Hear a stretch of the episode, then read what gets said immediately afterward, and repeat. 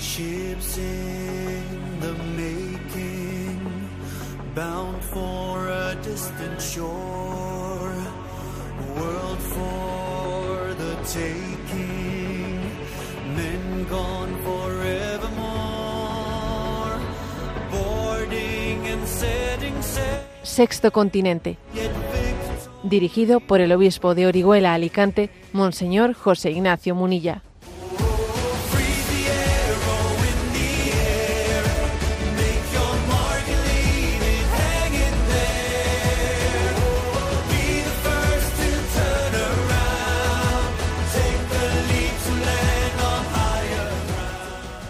Un cordial saludo a todos los oyentes de Radio María. Un día más, con la gracia del Señor, nos disponemos a realizar este programa radiofónico llamado Sexto Continente, que lunes y viernes de 8 a 9 de la mañana, una hora menos en las Islas Canarias, realizamos aquí en directo en Radio María España. Hoy es 2 de febrero, un día también pues muy importante en nuestro calendario litúrgico, la presentación del Señor, pero eh, voy a hablar también de un aniversario de la actualidad política del mundo, ¿no? Y es que hoy se cumplen 25 años de la llegada del chavismo al poder en Venezuela. ¿eh? Fue un 2 de febrero, hoy hace 25 años, cuando Hugo Chávez tomó las riendas del poder.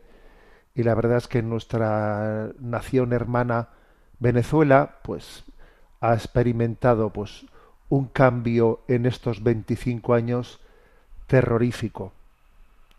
Llegó una utopía, ¿eh? una utopía nacionalista marxista gobierno que como dice un titular del diario El Mundo de hoy, una utopía que abrió las puertas del infierno.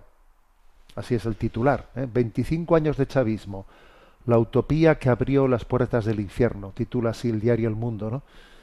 Lo cierto es que desde que tomó las riendas del poder, pues el nuevo hombre, el nuevo hombre socialista venezolano, tiene un sueldo actualmente de cuatro dólares al mes. ¿eh? Es un país que vive ¿no? con, pues, con un sueldo, el sueldo mínimo de Venezuela, que reciben muchísimas personas, es de cuatro dólares al mes. Lo cual supone, claro, con cuatro dólares al mes es absolutamente imposible, ¿no? Poder sobrevivir. Un poco por curiosidad, eh, he estado buscando en internet, pues cuánto puede costar un kilo de azúcar, ¿no? Y un kilo de azúcar, pues lo puedes comprar por dos dólares. Entonces, claro, la mitad del sueldo se te va en un kilo de azúcar, imagínate, ¿no? ¿Eso qué supone? Pues ¿cómo, cómo se sobrevive? Pues se sobrevive por los bonos, por los bonos del gobierno. Bonos para comprar esto, bonos para comprar lo otro. Entonces, al final es un pueblo esclavizado con los subsidios para poder recibir los bonos, como son un regalo del gobierno, pues claro, tienes que ser bueno, ¿eh? tienes que formar parte de, la estructura, si no, no tienes bonos, ¿no? Es un pueblo esclavizado con, con los subsidios, con todo lo que esto supone, pues que se genera una cultura de buscarse la vida trapicheando. Esto ha generado también 8 millones de venezolanos que han marchado de su tierra, ¿no? 8 millones de venezolanos en el éxodo. Conocemos muchos que viven, viven en, en nuestros entornos y muchos de ellos eh, sois sois oyentes de, de, este programa y hoy nos queremos acordar especialmente de vosotros, ¿no? Porque porque habéis padecido, estáis padeciendo, pues un uno de una de las páginas del, sufrimiento, de, de, lo que hasta dónde puede llegar, ¿no? Pues la manipulación del hombre más fuertes, ¿no? En la historia. El modelo marxista ateo ¿eh? que se vivió al otro, al otro lado del telón de acero, ¿eh? ese marxismo que perseguía la religión, adquirió, pues, en Hispanoamérica otro otro rostro diferente, el rostro diferente, pues, que, que tiene actualmente en Nicaragua, que tiene actualmente pues en Venezuela, en Cuba también en otra medida, que es un marxismo que manipula la sensibilidad religiosa sabe que sabe que está ante un pueblo profundamente religioso, sabe que el embate del marxismo de, de prohibir, de perseguir directamente la religiosidad como se hizo en, el- en la Europa del Este es un fracaso, pues porque la religiosidad está arraigada en lo más profundo del corazón del hombre. Y entonces, ¿qué es lo que se hace? Este ha sido el modelo, ¿no?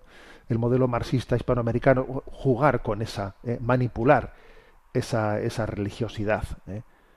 Nos acordamos todavía, por ejemplo, ¿no? de, del presidente Maduro cuando fue por primera vez al pueblo natal de Chávez, una vez que había fallecido Chávez, pues como allí pronunció aquel discurso diciendo que un pajarito con el espíritu de Chávez le había bendecido. Y lo decía allí públicamente como vamos como que como que había acontecido algo sobrenatural. Y entonces Chávez se le había aparecido en forma de un pajarito que se le había puesto en el hombro y le había bendecido. Y así tal cual lo soltó ¿eh?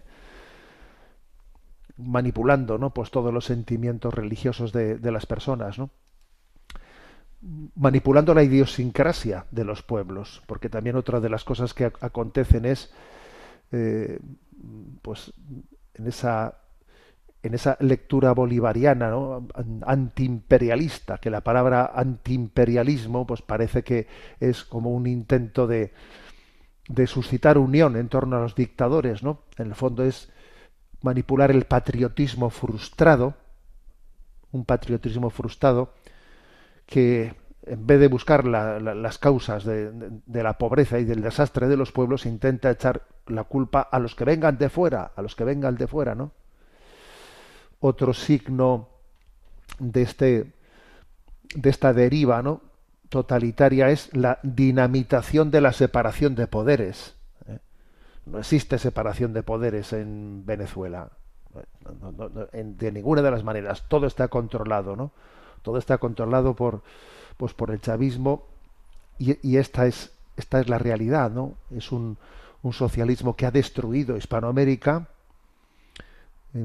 ha destruido, ¿no? Eh, la iniciativa social, la iniciativa privada, porque claro, para poder repartir la riqueza primero hay que generarla. Si tú no generas la riqueza, ¿qué vas a repartir? No hay nada que repartir. ¿eh? Entonces, esta es una esta es y por cierto me, me he olvidado decir algo que, que es un episodio histórico que yo creo que, que conviene eh, recordar y es que bueno pues Chávez hizo un intento de creación de una iglesia eh, estatal. Cuando vio que en la Iglesia Católica no tenía, eh, o sea, no, no, no era capaz de someterla plenamente, pues entonces Chávez hizo un intento de crear una Iglesia estatal. Y para ello recurrió a los sacerdotes secularizados, que claro, que, cuya, cuya que, están suspendidos del ejercicio de su ministerio, pero claro, como su sacerdocio es válido, él intentó echar mano de, de todos esos sacerdotes secularizados para intentar conformar una iglesia estatal ¿eh? como alternativa a la iglesia católica.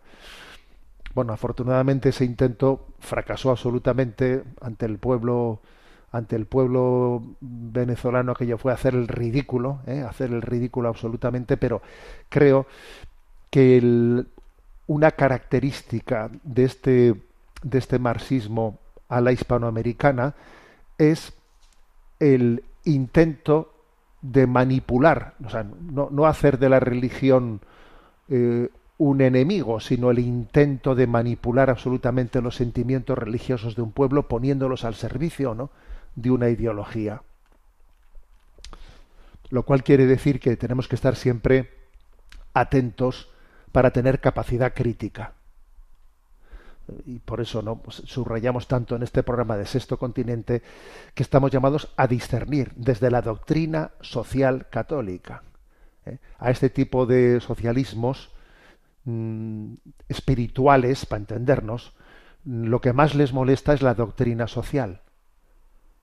Les gustaría que la Iglesia no tuviese doctrina social, ¿no? que la Iglesia sirviese únicamente pues para alimentar sentimientos espirituales pero sin la capacidad de, de, decir una palabra de discernimiento ante las injusticias que acontecen. que por ejemplo pues no, no, denunciásemos pues esa esa dinamitación de la separación de poderes no claro no no eso no les gusta quieren que la religiosidad sea únicamente pues eh, un, un consumo privado un consumo, si quieres, también ligado a, a, las tradiciones culturales, pero un consumo que no incida en la lectura de la realidad, ¿eh? que se quede ahí dentro. Por eso, bueno, nos, nos, acordamos mucho del pueblo venezolano, como también lo solemos hacer de, de, otras naciones hispanoamericanas que están siendo especialmente ¿no? aquejadas de, esta, de, este, de este influjo, de esta versión marxista ¿eh? de, hispanoamericana que tanto daño ha hecho, ha hecho a nuestros pueblos hermanos. Nos acordamos de ellos. Hoy día de la presentación del Señor en el templo también pedimos para ellos esa luz que, que trae Jesucristo, esperanza, esperanza de los pueblos. Sexto Continente es un programa que tiene interacción con los que sois usuarios de redes sociales en Instagram y en Twitter a través de la cuenta arroba obispo munilla con los que sois usuarios de Facebook a través del muro que lleva mi nombre personal de José Ignacio Munilla. Recuerdo que los programas anteriores de Sexto Continente están a vuestra disposición tanto en el podcast de Radio María como también en las plataformas de iVox y de Spotify y también recordar que eh, hemos comenzado a subir el programa de Sexto Continente al canal de YouTube en Ti Confío y en la página web multimedia www.enticonfio.org allí también eh, podéis encontrar un acceso fácil a, a, los programas de Sexto Continente, ¿no? sin necesidad de, de bajar aplicaciones. Bueno, antes de meternos en, en, otros, en otros temas, quiero hacer una breve referencia a un mensaje que envié ayer por la noche a redes sociales. ¿eh? Un mensaje que envía a redes sociales eh, a costa de, la siguiente noticia, la siguiente noticia que escuché en, en uno de los informativos de, de, las de, televisión en España, concretamente de Antena 3. Esto es lo que se, se daba la siguiente noticia, que es bueno, algo que está aconteciendo en un ayuntamiento, en un programa educativo que se lleva adelante en el ayuntamiento de Tarrasa. Lo escuchamos. Es un taller infantil de travestismo que organiza el Ayuntamiento de Tarrasa. Lucía Fernández va dirigido a niños de entre 6 y 12 años. ¿En qué consiste el taller? Pues Sandra, los niños se inventarán un nombre, se vestirán con la ropa que quieran y así construirán otra versión de sí mismos. Además, jugarán a ser drag kids y se imaginarán un cuerpo diferente al que la sociedad impone. Eso es lo que dice el anuncio. Y lo que pretenden es concienciar, aseguran, introduciendo, y esto es textual, la flexibilidad del género desde la plasticidad y el travestismo. Tres drag queen estarán con ellos. Varios grupos políticos han criticado este taller, Sandra. Bueno, esta es, esta es la noticia, ¿no? Y yo acompañé esta noticia con la siguiente reflexión. La ideología LGTBI inició su andadura pública bajo el argumento del respeto a unas minorías. Luego pasó a reivindicarse como un derecho hasta el punto de forzar la redefinición del matrimonio o de la misma antropología y finalmente se termina infiltrando en la educación de los más pequeños. O sea, es decir, es toda es, todo un, proceso que por otra parte tampoco es que haya sido tan lento, ¿eh? porque este proceso ha ocurrido pues en, en pocos años. Repito esto, la ideología LGTBI inició su andadura pública bajo el argumento del respeto a unas minorías. Luego pasó a reivindicarse como un derecho, hasta el punto de forzar la redefinición del matrimonio o de la misma antropología. Y ahora finalmente se infiltra en la educación de los más pequeños, ¿no? Que claro, pues cuando uno ve noticias como estas, ¿no? Pues que se hagan esos talleres de travestismo para que los niños experimenten, para que entiendan que tienen que comprender la plasticidad eh, de sus cuerpos, que el, hecho de ser hombre o mujer tú lo tienes que ir descubriendo y tú disfrázate de otra cosa y a ver qué tal te sientes disfrazado así. Y eso se hace con niños de 6 a 12 años, dice uno, madre mía, ¿cómo es posible que no se nos enciendan todas las luces de alarma? ¿Cómo es posible que, que en nuestra sociedad em, todo esto que está aconteciendo, eh, pues no, no, no nos haya, no nos haya llevado a plantarnos, a plantarnos de una manera mm, más contundente? Creo que esto o sea, está llegando un límite que ya no es cuestión de que esto sea motivo de, de- crítica en el taxi o en la, en la cola de la peluquería o mm, no, no, ha llegado un momento en, el- en el que la sociedad tiene que, que- que buscar eh, formas de expresar un expresar hasta aquí hemos llegado, aquí, aquí nos plantamos, ¿no? La educación de los niños no puede ser no puede ser un caballo de Troya, es que está siendo un caballo de Troya eh, en este momento, ¿no? Porque todas estas leyes de, ese- de esa esfera LGTBI, todas ellas, cada una de ellas, tiene una sección sobre cómo se implementa en la educación, cómo se implementa la educación y claro, pues llegamos hasta ¿eh? hasta pues que, tengamos que escuchar esta noticia de ese taller de travestismo dirigido a los más pequeños, pues en un municipio como el de Tarrasa, pero que no pensemos que ese que, que eso que, que hemos escuchado es algo mm, raro que ocurre en ese municipio. No, lo que ocurre es que en ese municipio pues eh, han tenido eh, digamos pues la, el atrevimiento de hacerlo público y expresarlo de esa manera tan abierta. Pero os digo yo que eso está ocurriendo está ocurriendo de una u otra forma eh, está ocurriendo pues en una parte muy importante del, del- sistema educativo eh, en nuestra en nuestra patria bueno por eso me pareció adecuado enviar ese ese mensaje a redes sociales ¿no? vamos a dar un paso más y, y voy a hacer un comentario un comentario de una noticia que ayer también nos servía religión en libertad una noticia sobre un estudio que se ha hecho se ha hecho público por el CEU un estudio del CEU en, la- en- el cual se hablan de datos duros. Datos la verdad que son muy duros de co- cómo va nuestra la evolución de, de la crisis matrimonial en España. La crisis del matrimonio. Al final fijaros bien la clave está en el matrimonio en el matrimonio. Hablamos mucho de la familia pero es que la crisis de la familia mm, tiene como, punto emblemático el matrimonio. Me habéis escuchado a mí más de una vez decir que la familia no es un molusco. Eso, eso se lo escuché yo a don Demetrio, el obispo de Córdoba. Le escuché decir, a ver, la familia no es un molusco, es un vertebrado. Hoy hablamos de la familia en plan molusco. No, no, es un vertebrado. Y si la familia no tiene en sí no la, la- la- al matrimonio como la columna vertebral, claro, viene entonces toda la crisis se desata, ¿no? Por eso creo que lo bueno de este estudio del CEU es que pone el acento en el tema de, mm, de que el problema está en el matrimonio, o sea, en la crisis del matrimonio, en, el que hemos llegado a no ser conscientes de qué valor tan grande tiene la institución matrimonial. ¿Mm? Lo que decía Chesterton, ¿no? De que no solo es el amor el que preserva al matrimonio, sino que es el matrimonio el que preserva el amor. Entonces hay que cuidar el matrimonio. Bueno, entonces los datos son los siguientes. La mitad de los españoles no se casarán nunca.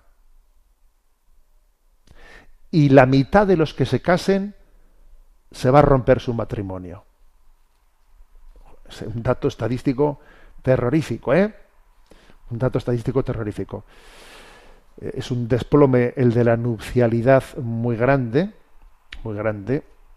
La, sea, es verdad que esa nupcialidad se desploma también civilmente, ¿eh? O sea, es verdad que en, las, en las bodas sacramentales, pues todavía el desplome es mayor, pero es cierto también que las bodas por lo civil se desploman también, ¿eh? se desploman.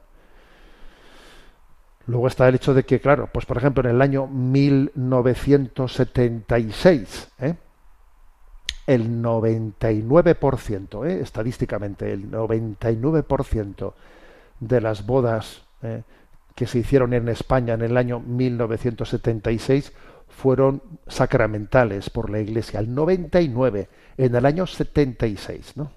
Entonces, sin embargo, pues ahora hemos llegado eh, al 20%, incluso algo menos en algunos, en algunos lugares. ¿no? También esto indica eh, la crisis de pérdida de nuestra identidad católica, ¿no? de una manera muy, fuerte. ¿no? Entonces, estos datos, eh, el 50% de los jóvenes españoles y de mediana edad no se van a casar nunca, no van a llegar a casarse nunca. ¿eh? Son datos extraídos eh, del, del, INE y del Eurostat, ¿eh? y que los ha estudiado el Observatorio Demográfico CEU. Mm, un dato que luego, además, al mismo tiempo, mm, está complementado con que mm, eh, hay una probabilidad ¿no? de ruptura eh, de ruptura de los matrimonios altísima ¿eh? a la cual ahora ahora voy a hacer referencia pero decir que el, el número de niños que nacen mm, de, madres solteras o de madres casadas también ha, cambiado completamente el número de niños que han nacido ¿no? en el año 22 de madres no casadas es más de la mitad, el 53%. Estamos hablando de una disminución muy grande de natalidad, ¿no? Y dentro de esa disminución tan grande de natalidad, el 53% de los niños han nacido fuera, fuera del matrimonio, cuando era únicamente un 2% en el año 1976. Fijaros bien. Bueno, eh, datos muy fuertes, ¿eh? Datos muy fuertes. Ahora, yo creo que eh, hay que hay que también añadir otro otro dato contundente que es la cantidad de matrimonios que se rompen. Hay muy pocos matrimonios y un tanto por ciento de ruptura tremenda. Por ejemplo, voy a fijaros qué datos, ¿no? Estos son datos de una gráfica, mm, una gráfica del diario El Mundo. En el año 2013, de 156.000 matrimonios que hubo, hubo 100.000 eh, rupturas. O sea, no quiere decir que eh, de esos 156.000 de ellos, no quiere decir que en ese año hubo 156.000 eh, matrimonios y 100.000 rupturas, o sea, un tanto por ciento altísimo, superior, ¿no? Muy superior al, pues casi un 60 y pico por ciento. El, el 14, parecido, de 162.000 matrimonios y 106.000 rupturas. El siguiente, 169.000 y 100, 101.000 rupturas. O sea, puede haber un, un, más menos, un más menos, pero el tanto por ciento de los matrimonios que se rompen pues es del 50% o incluso algo más, incluso algo más, ¿no? Eh, el, lo más fuerte fue el año 2020, que como estábamos en pandemia, eh, pues ese, en ese año hubo 91.000 matrimonios y 80.000 rupturas, casi más rupturas que matrimonios, ¿no? Pero vamos, el promedio es que la mitad de los matrimonios se van a romper. Y entonces, los datos son estos. La mitad de los españoles no se casará nunca y la mitad de los que se case se, va a romper su, matrimonio. Es como para tomarse en serio el tema, ¿eh? es como para tomárselo en serio porque yo creo que la clave, la clave de, nuestro, de nuestro cáncer, del cáncer moral, del cáncer espiritual que vivimos, está en la crisis matrimonial. ¿eh? Y por eso pues insistimos tanto en que la joya de la corona del esfuerzo que está llamado a hacer la Iglesia Católica en este momento en la vida de, de, Occidente, la gran aportación que hace la Iglesia en este momento es ayudar al matrimonio. Los famosos centros de orientación familiar. A ver, tiene que ser nuestra punta de lanza, son la joya de la corona. Es ejercer esa esa llamada a ser buenos samaritanos ante un mundo que sufre. ¿eh? Bien, aunque sea de una manera breve, me quiero hacer también eco de que en la, en propia en la propia página web de Religión y Libertad se hace también referencia a las causas principales del divorcio que han sido publicadas en, la, en, en noviembre pasado en la revista Best Life, ¿eh? una, una revista que hace ese estudio desde, desde, desde la situación de Estados Unidos, que es parecida a la nuestra. ¿eh? Eh, En Estados Unidos al año hay unos eh, 700.000 divorcios, que es el 50% de los matrimonios. ¿eh? El 50% de los matrimonios también en Estados Unidos más o menos llega al divorcio. Entonces, en, esta, en esa revista norteamericana, Best Life, hablan de las razones más frecuentes por las que un matrimonio llega al divorcio y, entrevistan también a distintos psicólogos y terapeutas y, y- han hecho su pequeño estudio de las 20 razones más frecuentes. Bueno, yo no voy a meterme en, en- en un estudio tan pormenorizado que esto requeriría requeriría pues un programa mm, casi específico, pero sí, por lo menos eh, voy a intentar recoger, pues eso, muy brevemente eh, lo que estos psicólogos eh, que han hecho en Estados Unidos ese, estudio ponen como razones más inmediatas. Desde el punto de vista, fijaros bien, eh, aquí estamos hablando de que son, unos psicólogos, unos terapeutas que intentan ayudar a los matrimonios en crisis. Entonces, ponen las, siguientes razones principales, las razones inmediatas que ellos ven cuando ven un matrimonio en crisis. La primera, que me ha llamado mucho la atención, ¿no? La primera dice, un problema que puede tener un matrimonio es el de las discusiones que no tuvo, que debía de haber tenido, pero que no tuvo. O sea, los problemas que eludió, que eludió. Que esto también pone el cimiento de la ruina del matrimonio. O sea, discutimos eh, por tonterías, pero en el fondo de los temas principales no hemos hablado. Debiéramos de haber abordado muchas cosas que no hemos abordado. Entonces, esto me llamó de la atención. Un problema puede ser las discusiones que no tuvimos, o sea, los conflictos que no abordamos y que están en el fondo de, que el matrimonio haya, hecho pum, porque es que eh, hay que hablar de los valores de la vida, hay que, hay que contrastar, hay que mm, compartir una, una visión de la vida, de la familia, hay, que- compartir cuáles son los valores de la vida, ¿no? En segundo lugar, sí, está también el caso de, eh, lo, primero ponen como causa las discusiones que no hubo y en segundo lugar, sin embargo, las discusiones constantes, las que deberían de evitar si no se, no se evitan, ¿no? Porque están continuamente, pues, eh, erosionando, erosionando, discutiendo, mm, discutiendo de cosas que no llevan a ningún lugar, ¿eh? que no logran ningún progreso, que es eh, un discutir desde la, desde la superficie sin haber ido al fondo de los problemas, ¿no? Y esto acaba, pues obviamente, erosionando la relación. Esas discusiones, dicen ellos, también suelen estar eh, ligadas a una crítica a, dominen, una crítica a dominen, es decir, un ataque eh, al carácter, al carácter de la persona, una crítica que no aborda temas objetivos, ¿no? sino más bien eh, son los ataques a dominen, el que sencillamente yo mm, esta mm, me la debes, yo te ataco a ti, o sea, es decir, un no abordamos los problemas y nos picoteamos personalmente entre nosotros. ¿eh? Todo lo reducimos a, cómo me siento subjetivamente sin abordar aspectos objetivos, ¿no? un, cuarto síntoma eh, que se describe ¿no? de, estas, de, estas crisis es la actitud defensiva. La actitud defensiva, que es, bueno, pues en esa situación, pues nos ponemos a la, a la defensiva y es me cierro y me hago impenetrable, me aíslo o me pongo al mismo nivel que el otro. Pero la actitud defensiva nunca tendrá éxito, nunca tendrá éxito.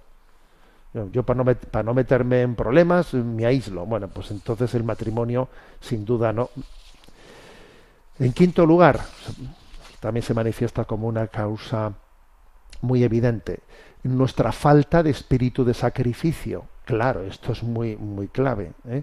Nuestra falta de espíritu de sacrificio. Es que mm, para poder llegar al matrimonio es clave que alguien haya sido educado en dar la vida. Si tú no has sido educado en dar la vida, ir al matrimonio es, vamos, yo suelo decir así un poco en plan irónico, pero que yo creo que tiene ¿no? pues una gran, una gran verdad, que ser un egoísta y estar casado es tan incompatible como ser ateo y ser cura. A ver, ser ateo y ser cura es bastante incompatible. Y ser egoísta y ser y estar casado, pues parecido. Parecido. Porque claro, al final, en el matrimonio hay un darse y, entonces la clave está en que yo me doy, yo me levanto y preparo el desayuno y venga, y entonces le doy una alegría al otro porque me he despertado antes que él y he dejado todo preparado, y entonces el otro, pero qué pronto te has levantado. A ver, así se construye la vida. Y tú vas por delante tirando y entonces le estimulas al otro para que el otro tire también. Y es así, o sea, la, la generosidad es estimulante, ¿no? El, el egoísmo y la comodidad pues hacen que perdamos ¿no? la, la, ilusión de, la entrega. Y luego, por último, ¿no? Por último, yo estoy haciendo un resumen resumidísimo de, eh, de un estudio que es más amplio, mm, que está también un poco ya incluido lo que he dicho, ¿no? Que es la falta de racionalidad, la falta de racionalidad. Eh, es decir, tenemos que tener capacidad, tenemos que hablar que tenemos que tener lugares en los que eh, nos sentemos y digamos, a ver, hagamos un, un, plan, un plan de emergencia. Cuando tenemos problemas, ¿cómo los abordamos? Eh, eso, tiene, eso tiene que estar hablado. A mí qué es lo que me ayuda, a mí qué es lo que me dificulta. Tiene que haber una, pues una, a ver, las cosas son previsibles. Luego, si las cosas son previsibles, tienen que estar también eh, reflexionadas, tiene que haber un plan, ¿eh? un plan estratégico entre nosotros. O sea, tenemos que tener esa capacidad de sentarnos y hablar. O sea, más racionalidad, más racionalidad, que incluye igual también el que pidamos ayuda cuando necesitemos que pidamos ayuda. Oye, y cuando tenemos momentos como esos, pues pediremos ayuda a esta persona que es de nuestra confianza, a este, al otro, ¿no? Pero esa esa falta de racionalidad, de, tener un plan, tengo un proyecto, tengo una estrategia, eso tiene que existir. ¿eh? Esto es tan, tan evidente como cuando un obispo va a una parroquia y está viendo, hablando con el párroco y le dice, Oye, pero ¿cómo van las cosas en la parroquia? Bueno, bueno y, las programaciones, bueno, yo, no hay consejo parroquial en la parroquia, no, bueno, yo me arreglo con uno y con otro. A ver un momento, pero tú sabes lo importante es que, que haya un consejo parroquial en la parroquia, que nos sentemos a pensar, que digamos, ¿cómo van las cosas? ¿Qué creéis que sería bueno hacer para que esto fuese mejor? ¿Qué carencias tenemos? O sea, esa, esa, ese esfuerzo de reflexión tiene que haberlo en una parroquia si no funcionamos en cada momento dependiendo de cómo haya salido el día, pues eso mismo tiene que haber en una familia. ¿eh? Mutatis mutandis, como dice el refrán, ¿no? O sea, tiene que haber una racionalidad. Las cosas no las, o sea, tenemos que abordar. Hay que pensar las cosas de fondo, ¿no? Bueno, pues la verdad es que creo que eh, es, una, es un esfuerzo grande, ¿no? El que se ha hecho en ese número de la revista Best eh, Life número de noviembre mm, del año 23 en el que se habla de las, las 20 razones más frecuentes por las que un matrimonio concluye, concluye en divorcio. Bueno, hoy es 2 de febrero, bueno, día de la presentación en el Señor. Mm, vamos a escuchar esta canción de hermana Glenda en la que nos hace, nos comparte el, el cántico de Simeón, que hoy resuena en todas las eh, pues en, en todas las iglesias en la lectura del Evangelio. Pero además va a decir una, o sea, voy a recordar y los oyentes de Radio María eh, que rezan las completas con la radio por las noches se, acordarán que la iglesia todos los días reza este cántico de Simeón. Si aquel anciano ¿eh? allí hubiese supuesto que esa oración que él hacía al ver al niño Jesús presentado en el templo iba a ser la oración que la iglesia de todo el mundo rezase todas las noches antes de acostarse y descansar, hubiese alucinado ¿eh? aquel anciano Simeón. Vamos a, a escuchar y a rezar con este cántico de Simeón cantado por la hermana Glenda.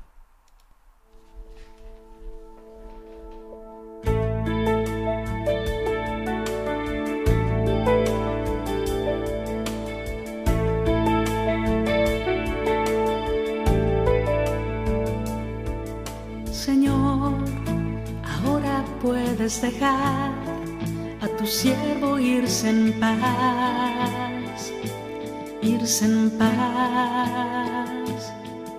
Señor, ahora puedes dejar a tu siervo irse en paz, irse en paz, porque mis ojos han contemplado al Salvador.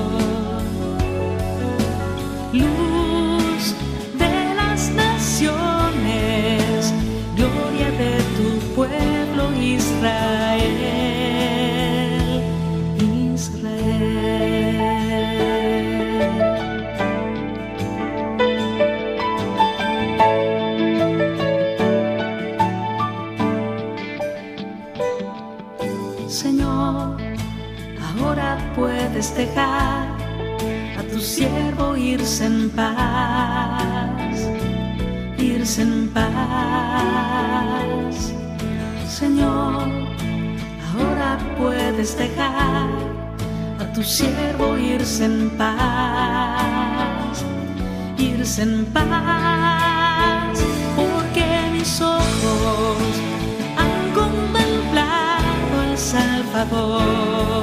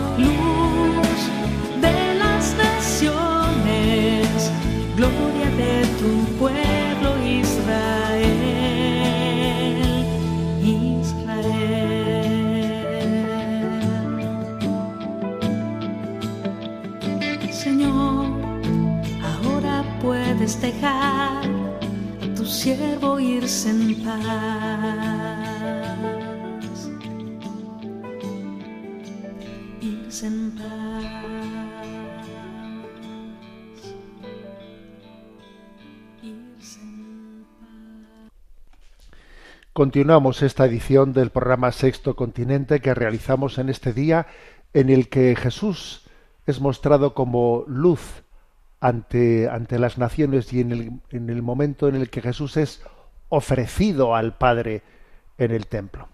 Vamos a tener también el momento de la intervención de los oyentes. Sabéis que hay un correo electrónico habilitado para vuestra participación en el programa, que es sextocontinente arroba radiomaria.es, sextocontinente arroba radiomaria.es. Y a Marta, que está en la emisora, le vamos a pedir que nos vaya eh, presentando las preguntas que hemos seleccionado. Buenos días, Muy buenos días, monseñor. Adelante. La primera es Sergio, que nos escribe desde Cuenca. Escuché su recomendación sobre la película Nefarius, que está a punto de estrenarse en España. Se agradece mucho que usted comparta públicamente las películas que a usted le han hecho más bien, o dicho de otro modo, las que más valora. Pues bien, ¿se atrevería usted a dar un listado de las películas, series y documentales que considera más recomendables?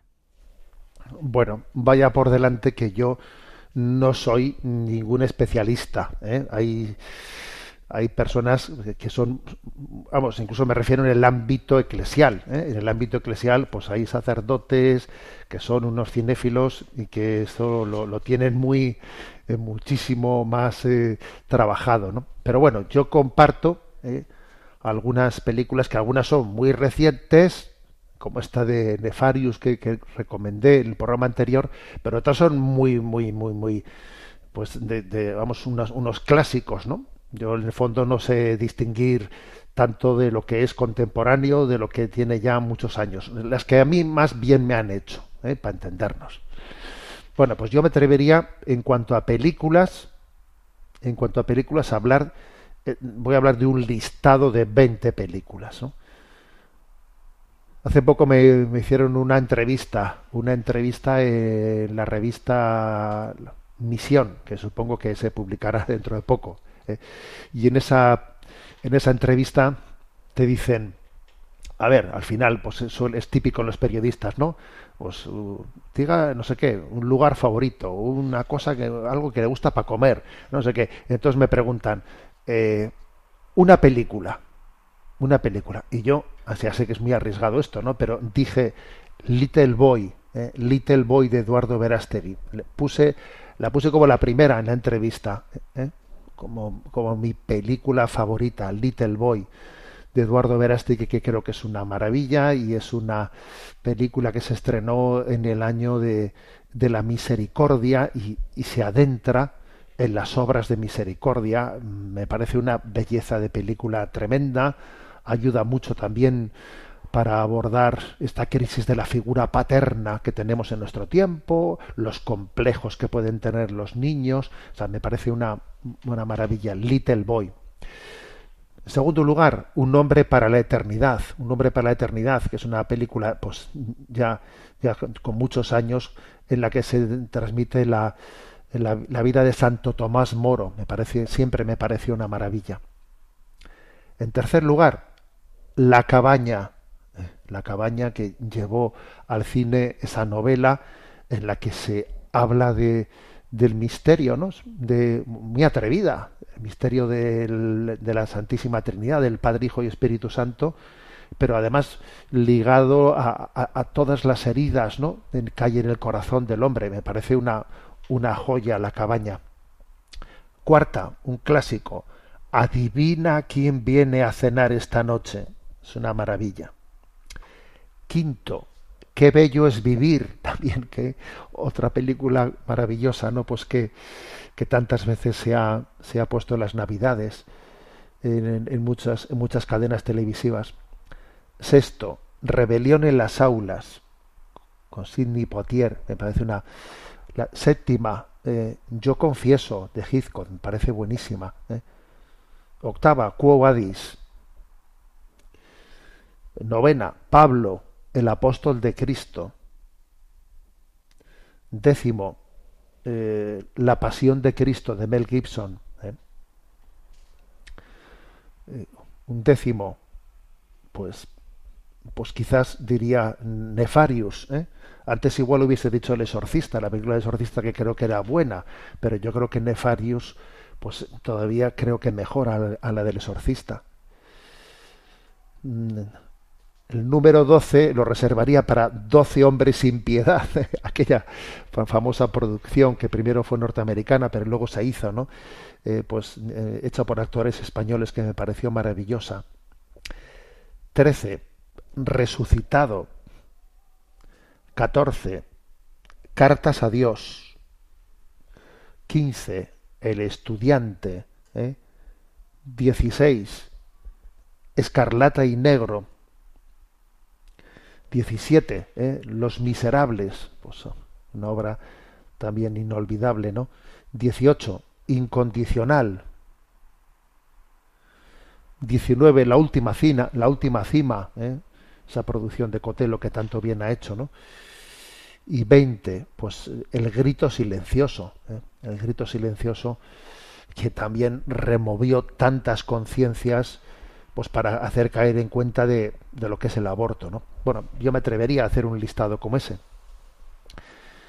Luego, pues, en, en, en, en imágenes o en dibujos animados o que, que bueno, no sé exactamente cómo se le designa, ¿no? A, a las películas que están hechas, pues pues con, con esas ani, animaciones. Para mí mi favorita, sin duda alguna, es Se armó el Belén se armó el Belén, que es una, una película de animación eh, que yo creo que sirve para todos, que es una maravilla sobre eh, el nacimiento del Señor. Otra es El Gran Milagro, otra es El hombre que hacía milagros, ¿eh? y El progreso del peregrino. Yo creo que estas cuatro son de animación que sirven perfectamente para los niños y para. Y para los adultos, ¿no? Eh, series, series, pues a ver, pues la serie de, de Chosen, pues es buenísima. ¿eh? Algunos, por cierto, me habéis preguntado, esa serie, pero no, mm, no está hecha por católicos. Bueno, a ver, en- en- entre sus productores hay protestantes, hay católicos, pero la verdad es que la serie es, es buenísima, de Chosen. ¿eh? Está haciendo mucho bien a muchas personas. Sin olvidar algunos, algunas series que, como que son, fueron unos auténticos clásicos, ¿no? como la famosa serie de Teresa de Jesús, de Concha Velasco, que aquello fue pues, pues una maravilla, ¿eh? la de Teresa de Jesús. Y luego también hay que decir que el género de los documentales, pues también ha hecho mucho bien, ¿eh? o sea, sin ser películas, pero ha hecho mucho bien. ¿eh? Por ejemplo, aquí tengo también un listado de cu- documentales muy buenos, ¿no? Eh, uno de ellos, Amanece en Calcuta, otro de ellos, Converso, otro, El Gran Silencio, otro, Libres, otro, Yo Creo, otro, Érase una, una fe, Érase una fe, otro, ¿no? Pues, Corazón Ardiente, Corazón de Padre, estas producciones de, pues, son mu- muy interesantes. Hospitalarios, ¿eh? sobre el tema de la hospitalidad de, de Lourdes. Tierra de María, Tierra de María. El mayor regalo, ¿no? Estos últimos de, de Cotelo, pues que son, creo que son documentales pues, pues muy buenos, ¿no? Bueno, Pues si yo hago un poco memoria de, eh, digamos, de las películas animadas, de documentales, ¿no? Pues quizás estas son las que a mí más bien me ha hecho. Bien, es verdad que yo soy de los que al año, al año igual he visto dos o tres películas al año, ¿eh? Pues aquí yo que estoy lejísimos de ser un ci- cinéfilo porque habré visto dos o tres y, y además y con motivo de que te dicen que se estrena una cosa ya ve si va usted a verla porque es que no no nos da no nos da la vida la vida para más ¿eh?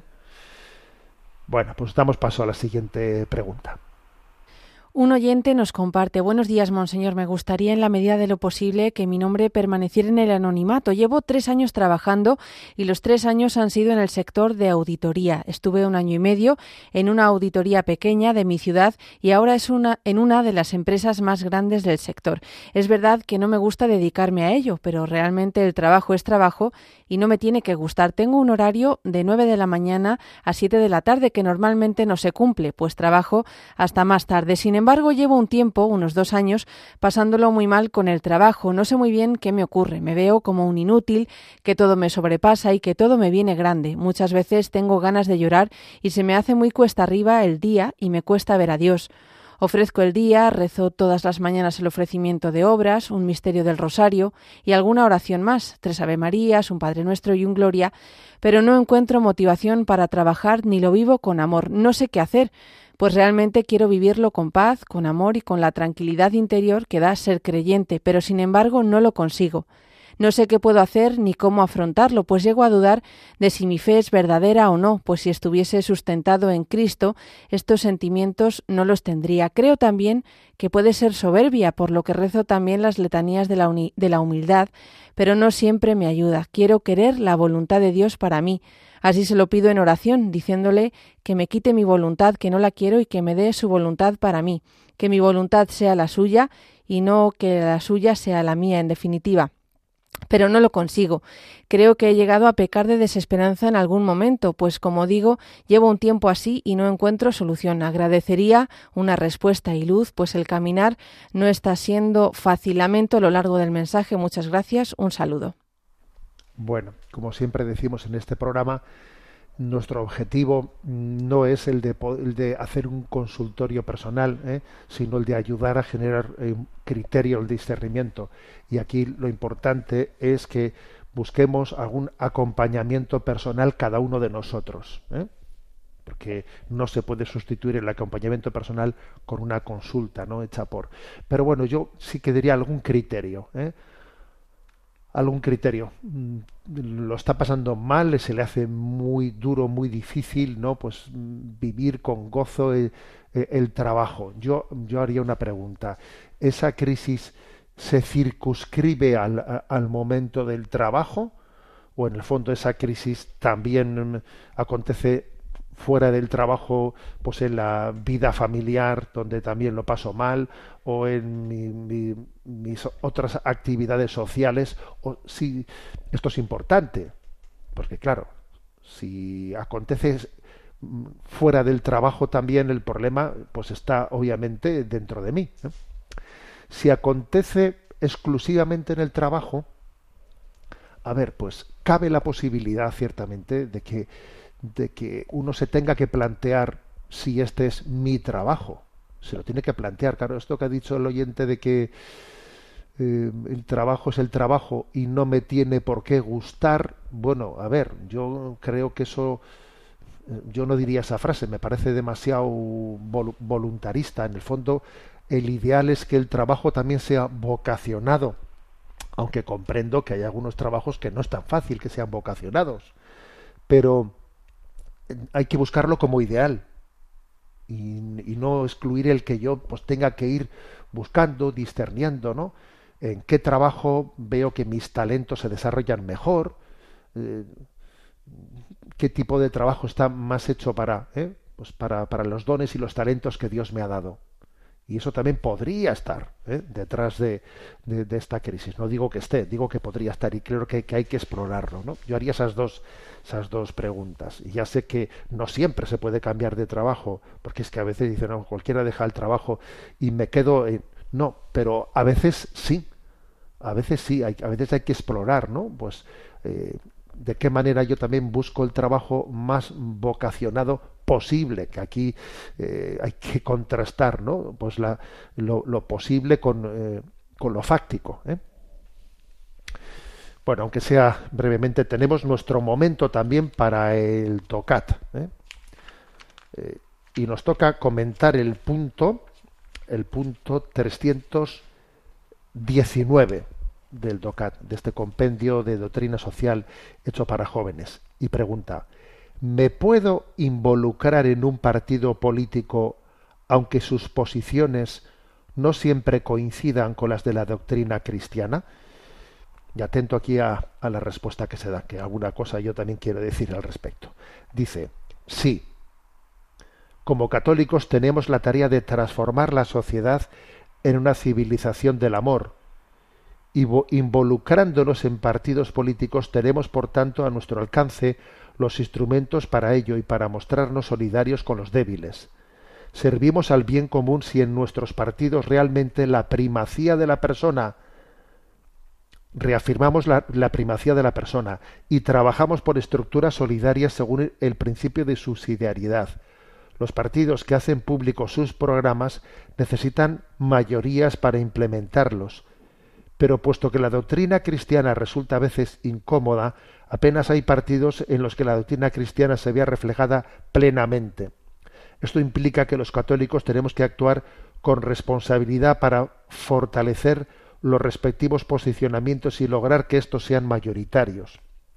El requisito indispensable para una invol- involucración responsable en un partido político debe ser el reconocimiento fundamental dentro de este de la dignidad inalienable del ser humano, de los derechos humanos, de la personalidad y de la protección de la vida, así como un posicionamiento jurídico de la Iglesia en la sociedad, según los acuerdos constitucionales de los diferentes países. Por ello, a un cristiano no se le ha, se le ha perdido nada en aquellos partidos cuyos programas exalten la violencia, el odio, la, la demagogia, el racismo o la lucha de clases. Bueno, eh, como veis, eh, la, en- la esencia de la respuesta es, ¿se puede involucrar un católico en un partido político cuyo programa no, no conjugue plenamente con el cristianismo? Y la respuesta es sí, porque de hecho, pues podemos decir que prácticamente no existen en el mundo partidos políticos que conjuguen al 100% con el ideario de, del cristianismo, de la doctrina social católica. Y por lo tanto alguien puede hacer, eh, puede tener, estar llamado a intentar desde dentro de un partido, desde dentro de un partido, a intentar mm, inclinar la balanza hacia esos valores cristianos.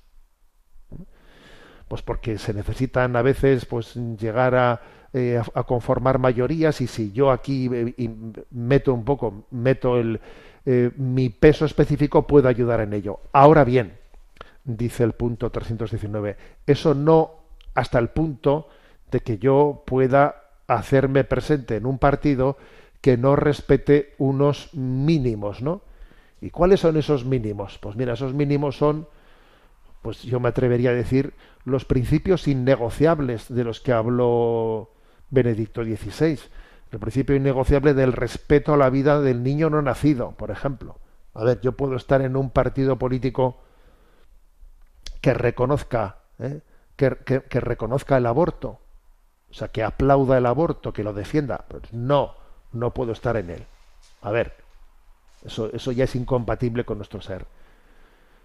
Yo puedo estar en, en un partido que no reconozca el derecho de los padres a la educación de los hijos y que tenga una visión en la que es el Estado el que tiene el que no, o sea, es decir, hay cosas que son principios innegociables, ¿eh? de los que habló Benedicto XVI, que es pues la, la, opción, ¿eh? la opción por, por los por los pobres y la y el y nuestra visión en la que en la que los pobres y los últimos tengan nuestra atención prioritaria, el ejercicio del principio de subsidiariedad, el respeto del derecho de los padres a la educación de sus hijos, el respeto, el respeto de la libertad religiosa y el respeto del don de la vida. ¿eh? Son como puntos innegociables, ¿no? En los que dice, en los que dice no tiene sentido, a mí no se me ha perdido nada estar en un partido que no reconozca estos principios. Bueno, perdón porque tenemos el tiempo cumplido. Me despido con la bendición de Dios Todopoderoso, Padre, Hijo y Espíritu Santo. Alabado sea Jesucristo.